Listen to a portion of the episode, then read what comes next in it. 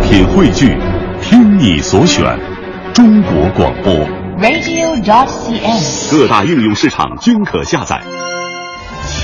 强言道，今日文娱知多少？欢迎收听强言道。大家好，我是徐强。姜文的一步之遥首映刚刚结束，第一波评论就扑面而来了。影评人吴志硕称，除了电影配乐，此片一无是处，还不如周杰伦的《天台爱情》呢。地产商任志强称，我笨。没看懂，还有网友称有多期待就有多失望。离让子弹飞差了一百个《非诚勿扰》呢，年度烂片就是它了。目前我找了无数一步之遥的评论，大概都是差评。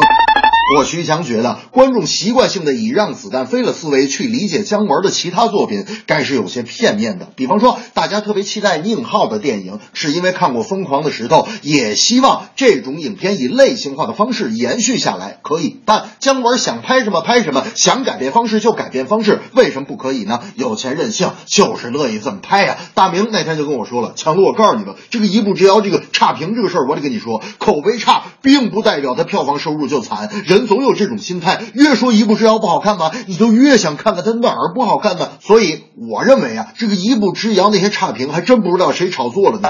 我以后要拍电影，一定要在海报上写上四不宜。我说大明，你说说你那个电影哪四不宜啊？大明说我要拍电影，肯定写上光怪陆离，儿童不宜；惊险刺激，老人不宜；凶残悲惨，妇女不宜；三角恋爱，男人不宜。我说大明啊，你拍完电影，男女老少谁都不能看，你拍它干嘛呀？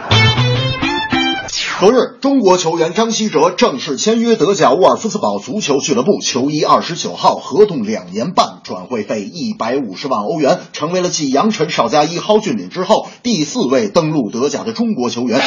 虽然张稀哲年轻有潜力，但困难也不少。首先，语言就是个大问题，你德语不过关，只能傻踢球。其次呢，狼堡选张稀哲，并不完全因为张稀哲有多优秀，球队老板大众集团借此提高在中国的影响力，也是引进张稀哲的关键原因之一。第三，你张稀哲同位置的竞争对手是谁呀、身价两千万的德布劳内，表现时间短，也会成为留洋的瓶颈。